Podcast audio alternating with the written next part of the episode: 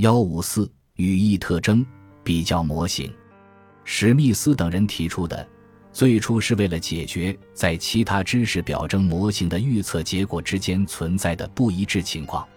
语义特征比较模型和集合理论模型在结构上相似，但是在一些重要假设上存在差别。语义特征比较模型的第一条假设是，单词的意义并非不可分析的单元。而是可以由一个语义特征集合来加以表征，与任意单词相联系的广大特征集合，包括了在一个连续体上从十分重要到琐碎普通的各种特征。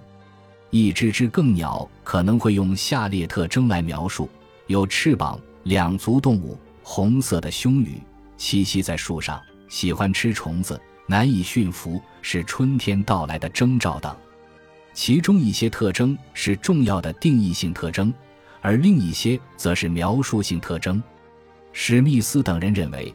词汇单元的意义可以由词汇的重要的定义性的方面以及其他偶然的描述性的方面来共同表征。来看蝙蝠是鸟这个例子，虽然鸟的定义特征之一便是有翅膀，但严格说来，蝙蝠并不是鸟。不过，蝙蝠确实有翅膀，也会飞，看起来似乎是鸟，所以宽泛的讲，蝙蝠可以是鸟。诸如这些语句都是语义模糊的例子。我们通常利用语义模糊来扩大概念表征，如同表九点一所示，真实陈述必须在定义性特征和描述性特征这两者基础上进行辨识。而就技术层面而言的陈述，则是在定义性特征而非描述性特征基础上做鉴别；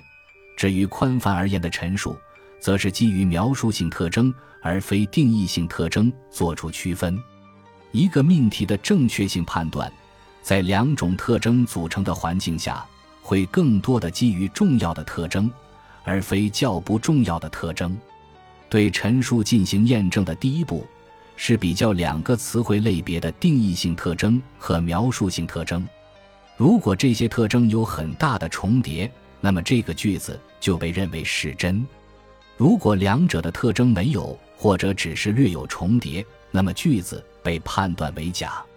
如果发生了一部分重叠，则会激活二级搜索过程，依据其所共享的定义性特征，专门对两个词汇类别进行比较。罗斯曾经做过一些研究，这些研究假设在一个类别中的某些成员要比另一些更加典型。例如，刀和枪是典型的武器，加农炮和棍子就不那么典型，拳头和铁链就更加不像是武器。罗斯认为，由于类别中的物体在典型性上存在差异，因而就有可能形成圆形类别。来看一下鸟这个类别。绝大多数人都同意知更鸟是鸟这个类别的好样例，而鸵鸟或鸡就不那么好。当我们使用“鸟”这个单词的时候，通常都是接近于鸟的原型，在这个例子中接近于知更鸟的动物。为了检验以上假设，罗氏向参与者呈现包含有类别名称的句子，其中一些句子是如下的样子。我看见一只鸟向南飞去，鸟吃虫子，在树上有只鸟，我听见有只鸟在我的窗台上叽叽叫。随后，罗斯将句子中的类别名称替换成类别成员，然后要求参与者评价每句句子的通顺程度。对于以上每一句话，替换成只更鸟后都被评价为很通顺，而换成老鹰。鸵鸟或鸡就不如知更鸟通顺，看来这一结果的出现，可能是由于类别的典型成员与类别原型的相似性造成的。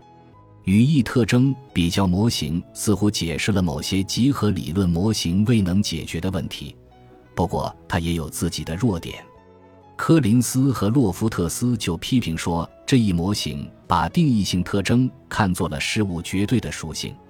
而事实上，没有任何一种单一属性是在定义某项事物中必不可少的。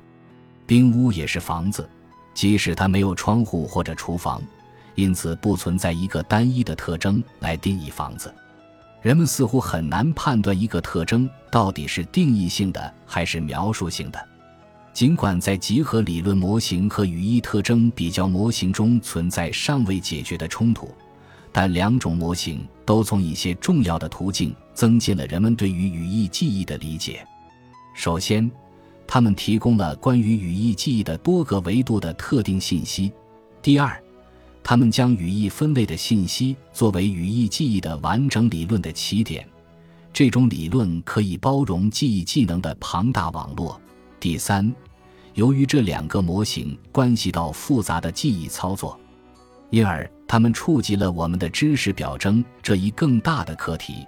其中最重要的部分涉及语义符号的存储以及回忆规律。本集播放完毕，感谢您的收听，喜欢请订阅加关注，主页有更多精彩内容。